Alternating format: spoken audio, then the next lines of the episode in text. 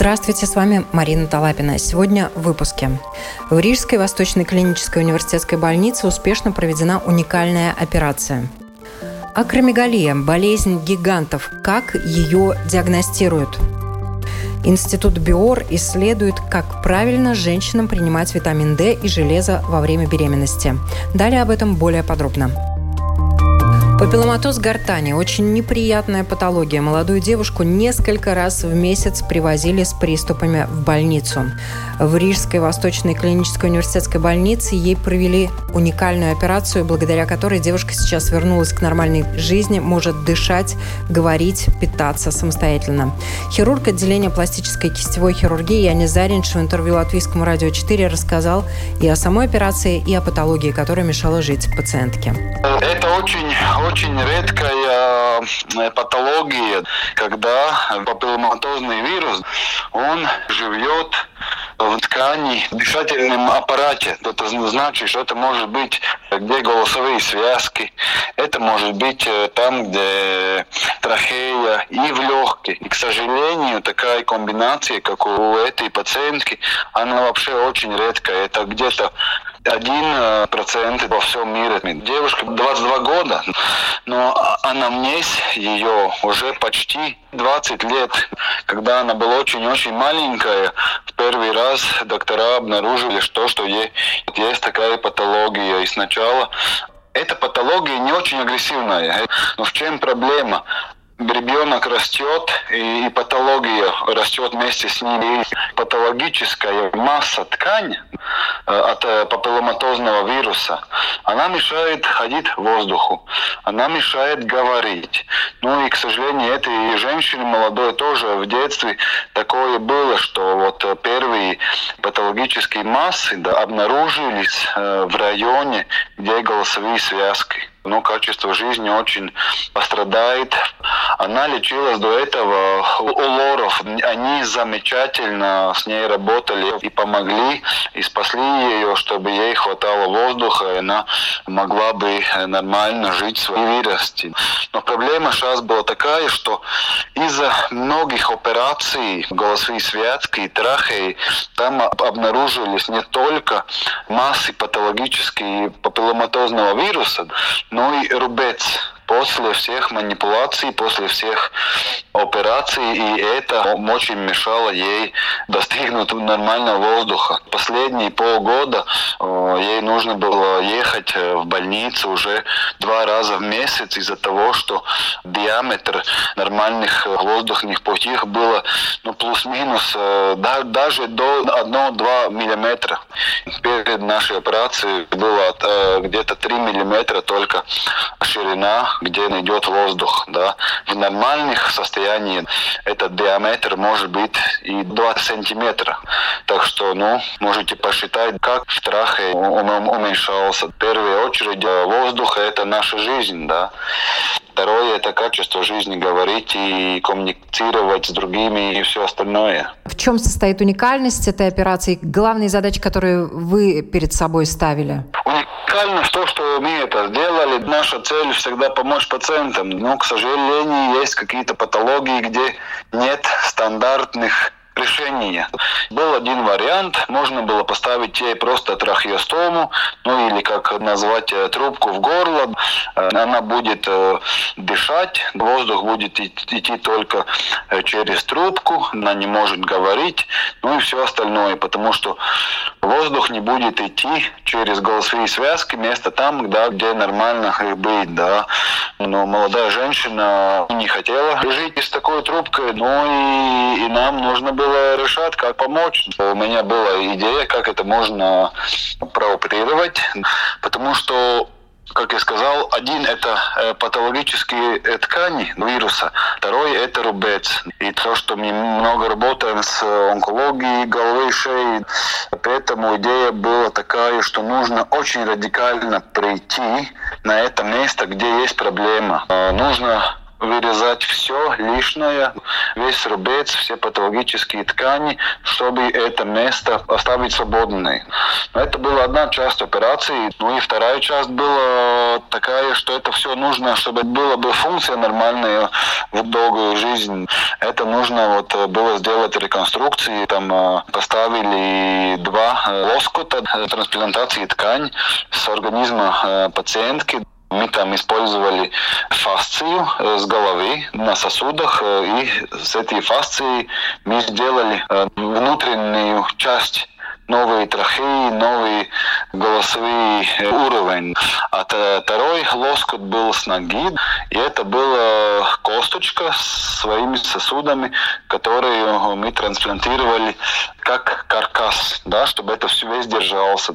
Ну и третью часть э, нужно было вставлять внутри такой специальный стенд, что мы вместе работаем с нашими бронхологами, доктор Райнар Заринч, его Ренаш Декснес был этой операции. Мы вставляем стенд внутри, чтобы на какое-то время сделать нормальную ширину нового органа, который мы создали. Э, если перед операцией было где-то 3 миллиметра, э, мы сделали 16 миллиметров, так что почти 5 раз делали побольше эти ткани, где нормально воздух должен идти спокойно через рот, чтобы пациентка могла нормально дышать и, и говорить, и, и, и кушать, потому что вообще реконструкция такого места Одно то, что оно очень сложное, да, но э, второе то, что есть очень много э, рисков компликаций. Если мы смотрим на другие места, тогда это ну, с большими рисками, потому что там очень близко пищевой вод, да, и, и нервы, которые могут э, как-то не работать после такой операции. Но у нас это все прошло очень удачно, и, и женщина сейчас уже дома продолжает реабилитацию. Она без трубок, она может нормально кушать. В школу идет, учится, у, у нее есть лекции, да, она может нормально и качественно жить свою жизнь, потому что нет никакие трубки, она может нормально говорить, кушать, пить без всяких аспираций. Воздух идет там, где нужно идти, и пища тоже идет там, где ей нужно идти. Но это как бы не все. Ей эта форма как бы диффузная, тоже в легкий, да. Доктора сделали ей бумаги на НВД, чтобы она получила специальный медикамент, который может уменьшить и улучшить прогноз этой болезни потому что папилломатозные ткани тоже легкие. В будущее это может тоже сделать какие-то проблемы, компликации. И, как мы знаем, папилломатозный вирус, он может быть как такой триггер э, рака. Из-за этого, ну вот первую часть э, мы сделали, будет продолжение э, специальная иммунотерапия, чтобы снижить все риски на будущее и улучшить состояние. А с таким медикаментом иммунотерапии мы можем улучшить прогноз, чтобы эта болезнь она не прогрессировала. Сколько этапов было у операции, как долго она длилась, сколько людей всего было задействовано? Но операция длилась долго. Первый нужно было э, вырезать это, радикально вырезать патологические ткани, рубец и, и массы вируса. Второе, нужно было поставить спецент, да, который делает внутренний каркас. Ну и потом реконструкция. Ну и операция длилась где-то 12 часов, плюс-минус. Это, ну, от начала до конца. Ну и в операции участвовал доктор э, Ренар Декснис. Он э, доктор с центра онкологии и резидент Павел Сребнис. Ну и очень много нам помогал. И после операции наш главный бронхолог Гайлязарс, это Айнар Заринж. И очень много людей, анестезиологи, докторы в интенсивной терапии, реабилитологи, логопеды, сестрички в отделении. Каждый что-то сделал, чтобы результат был такой, какой он есть сейчас, потому что Как я всегда рассказываю, операция – это только начало. А потом э, вся реабилитация, все остальное тоже такой процесс, который нужно вот как большой корабль вынести и, достигнуть своей мечты насчет операции, чтобы это все получилось. Так что очень много персонала работали э, с этой пациенткой в течение э, месяца, который она была в больнице. Она очень храбрая и, и она хочет бороться за это. И получается, да, потому что она за один месяц научилась заново кушать, пить и дышать. Это вообще великолепно, да, то, что она сама сделала. Как рассказал хирург Рижской Восточной клинической университетской больницы Янис Заринч, до операции молодая девушка, помимо прочих проблем из болезни, жила с большим дефицитом кислорода. Из-за этого все ткани организма от мозга до кожи, также внутренние органы страдали. Уже через месяц после операции молодая девушка стала выглядеть лучше, улучшилось также самочувствие. Проведенная в Латвии операция на сегодняшний день не имеет аналогов в мире.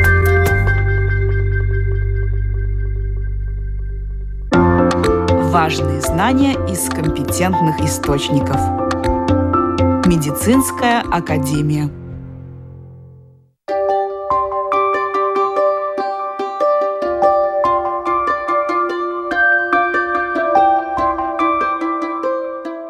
Есть редкие заболевания. Одно из них – акромегалия, которую называют также болезнь гигантов. Оказывается, люди не так легко могут распознать это заболевание, особенно во взрослом возрасте. Вес набирается, кольца, перчатки и туфли постоянно становятся меньше. Человек может не отличаться высоким ростом и тоже страдать от этого недуга.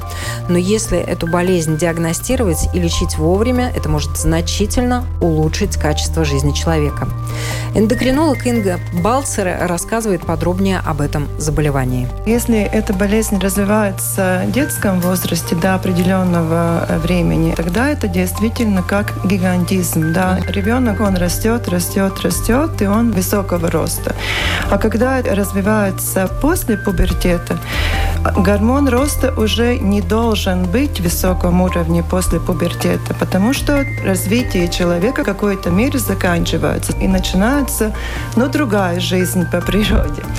А если это патология, если гормон роста продолжает вырабатываться, тогда меняются и внутренние органы. Они могут становиться больше. Не только внешность меняется, потому что тогда уже человек не растет, рост не меняется, но меняется его внешность. Например, лицо меняется, грубые они становятся, потому что нос больше, челюсть может э, вперед немножко продвигаться, уши могут быть больше, да, меняются зубы, щели проявляются между зубами. Но самое главное, и не только эта внешность, конечно, это тоже очень-очень важно, потому что так мы можем опознавать эту болезнь быстрее. Но меняется и обмен веществ, и появляются разные болезни, которые не должны появляться. Например, э, сахар может меняться, может появляться образование, например, щитовидная железа, которые довольно часто. Потому что гормон роста, он действует на те клетки, которые должны больше не меняться. И чем раньше мы эту болезнь констатируем, тем лучше нам ее лечить, потому что лечение не только то, что меняется, да, нам нужно лечить саму болезнь. Эта болезнь уже гипофиза, это уже опухоль, которую мы должны в первую очередь лечить, чтобы потом можно было уменьшить эти нарушения обмена веществ, которые развиваются.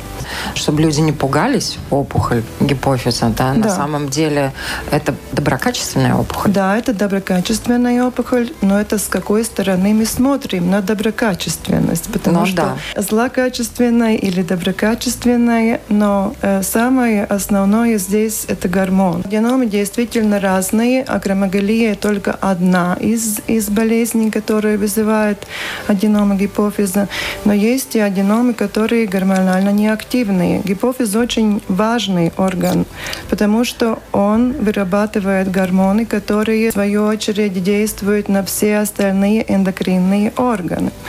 Если гипофиз развивается опухоль, которая выделяет один из гормонов, тогда одна болезнь разные гормоны могут вызывать разные болезни, если это аденома гормонально активная.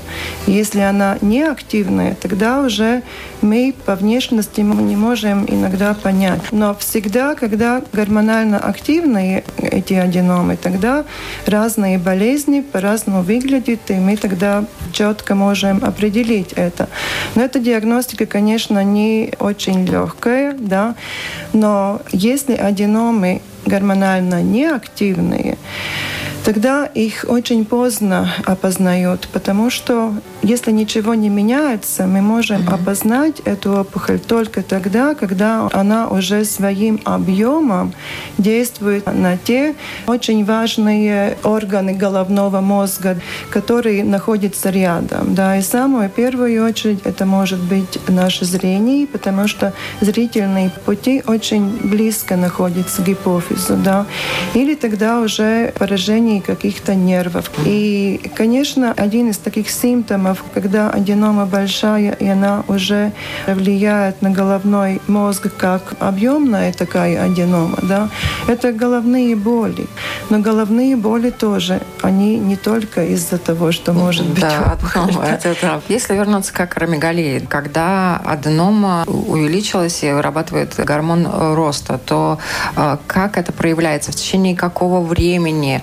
Может ли заметить это сам человек или это больше наблюдают окружающие? Это одна из причин, почему мы время от времени хотим напомнить об этой болезни, потому что эту болезнь может заметить и сам человек. Нужно наблюдать в течение времени. Потому что если ты человека видишь каждый день, он в твоей mm-hmm. семье, ты же не замечаешь, что там немножко меняется. Mm-hmm. Да?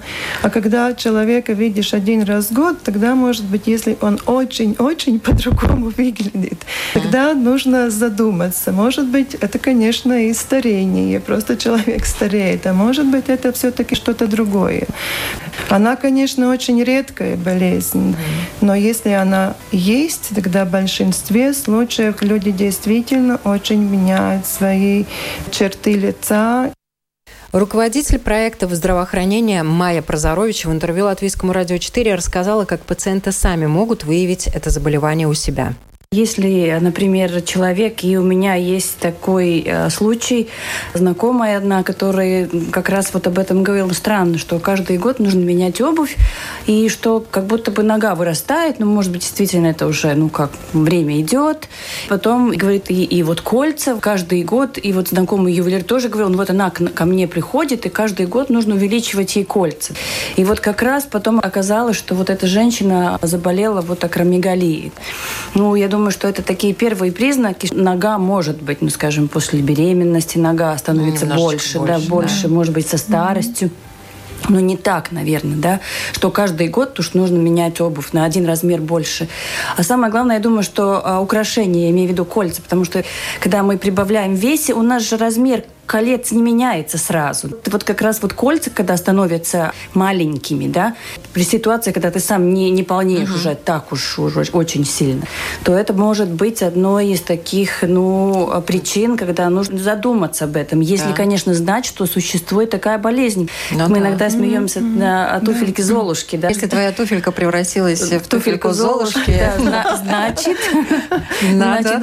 или очень интересно, может быть, э, иногда осенью бывает, или весной, или летом, вот эти слеты одноклассников или школьные там юбилеи. Да. Но вот иногда бывает же, люди встречаются или просто рассматривают, например, там снимки, да, вот там, не знаю, пятилетней давности, и просто ты сразу замечаешь, что этот человек сейчас совершенно по-другому выглядит. Как-то вот странно.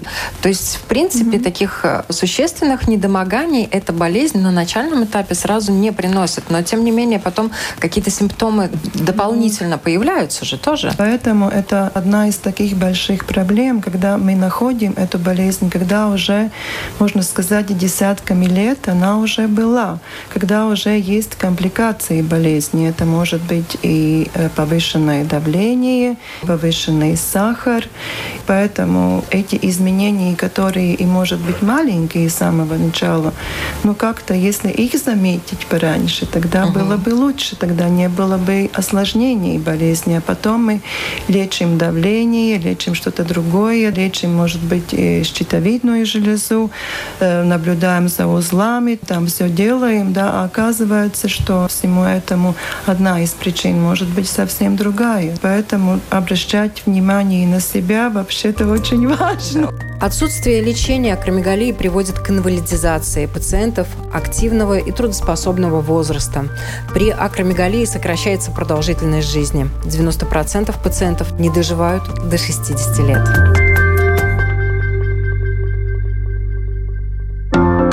Важные знания из компетентных источников.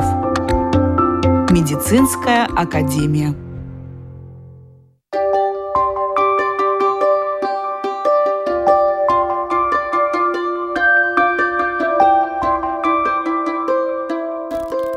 Государственный научный институт БИОР по заказу Министерства здравоохранения проводит беспрецедентное в Латвии исследование дефицита витамина D и железа у беременных во втором триместре.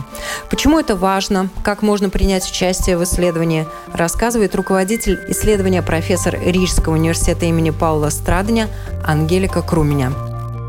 Проводится уже второй год – и организуем так, что беременные, которые на учете у гинекологов э, состоит, гинекологи э, информируют, что у нас вот идет такое исследование в нашей Латвии, то есть мы смотрим, сколько и как пользуются витамином D и препаратами э, железы наши беременные женщины.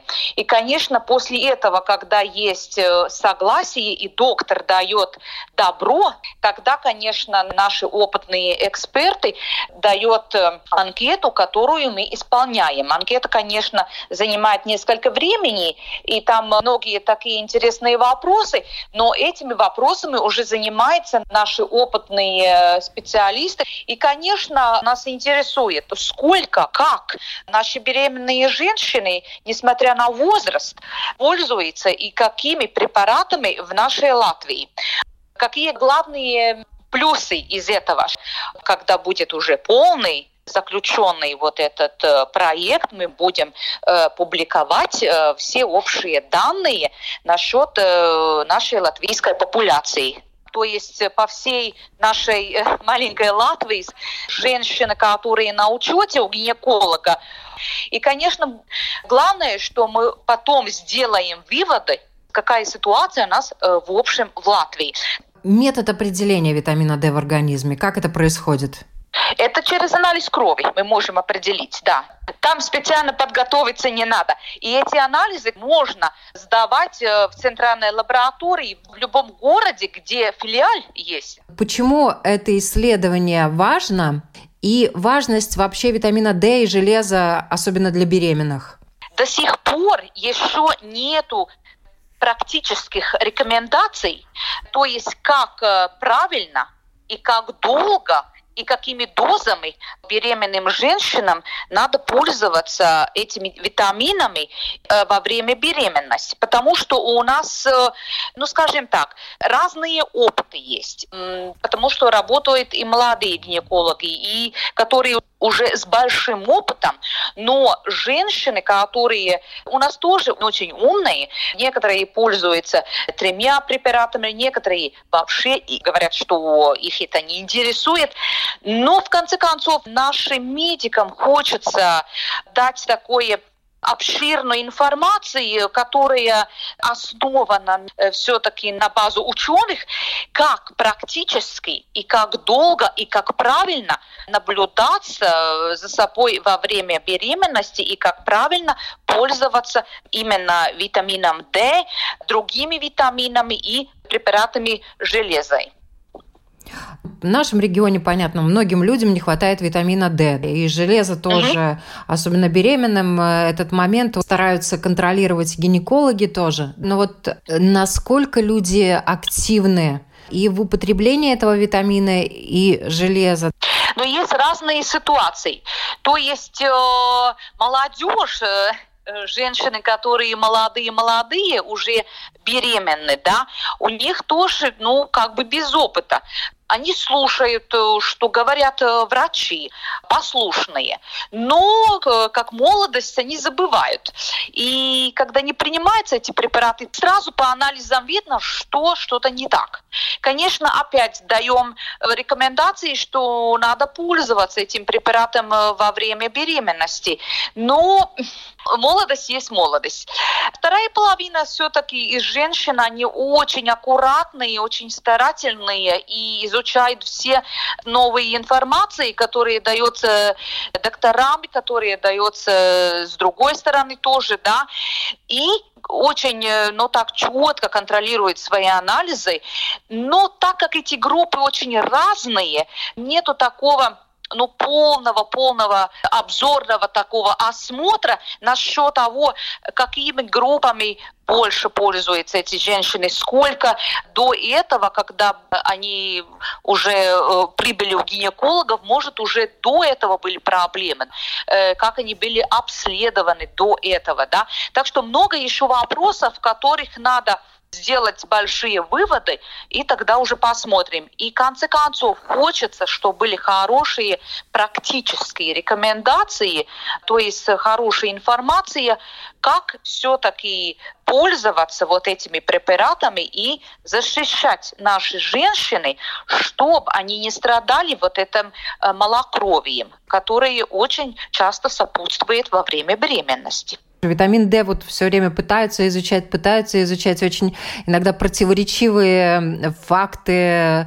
выдают о том, как он усваивается, какой производитель очень зависит э, усваиваемость витамина D, вот в частности детям, например. Тут так много различных нюансов, которые, я так понимаю, что до конца не изучены действительно. Многие механизмы еще не выучены до конца, как вы правильно э, заметили. Но насчет того, что многие ученые в других странах уже давным-давно занимаются, это правда. И, конечно, наша страна, несмотря на то, что финансовые ресурсы таковы, как они есть, несмотря на то, что популяция небольшая у нас, мы все-таки выиграли, и наше Министерство здоровья разрешило нам делать вот это обследование, то есть э, реализовать этот проект поэтому мы счастливы. В Европе, в общем, такие очень похожие проекты уже давно есть. Да, это было до ковида, во время ковида какие-то обследования уже было. Но не говоря насчет Америки, что у них, ну, такие очень-очень большие, огромнейшие проекты уже давно насчет железы, насчет витамина D. Так что нам тоже хочется не отстоять, но до этого такого обширного еще в Латвии не было мы будем посчитать по, по группам, по разным возрастам, да, э, там будет много факторов, которых мы будем анализ делать. То есть, э, как она питается в общем, какое состояние до беременности было, во время беременности. И так что у нас очень-очень интересные такие вопросы, которые задаются, но, конечно, они будут потом, мы будем э, выводы сделать из этого и, конечно, будем э, публиковать и ознакомить нашу латвийскую публику с этими данными. Витамин D важен и необходим для развития опорно-двигательного аппарата малыша, головного мозга и иммунной системы. Во время беременности сниженное количество витамина D у женщины может быть связано с риском диабета, преждевременных родов, повышением риска бактериального вагиноза. С другой стороны, недостаточное количество железа может снижать выработку гемоглобина, что в дальнейшем повышает риск инфекции, понижает иммунитет, работоспособность и увеличивает риск материнской смертности. В настоящее время в исследовании принимают участие гинекологи и молодые женщины из 20 городов Латвии. С вами была Марина Талапина. Будьте здоровы!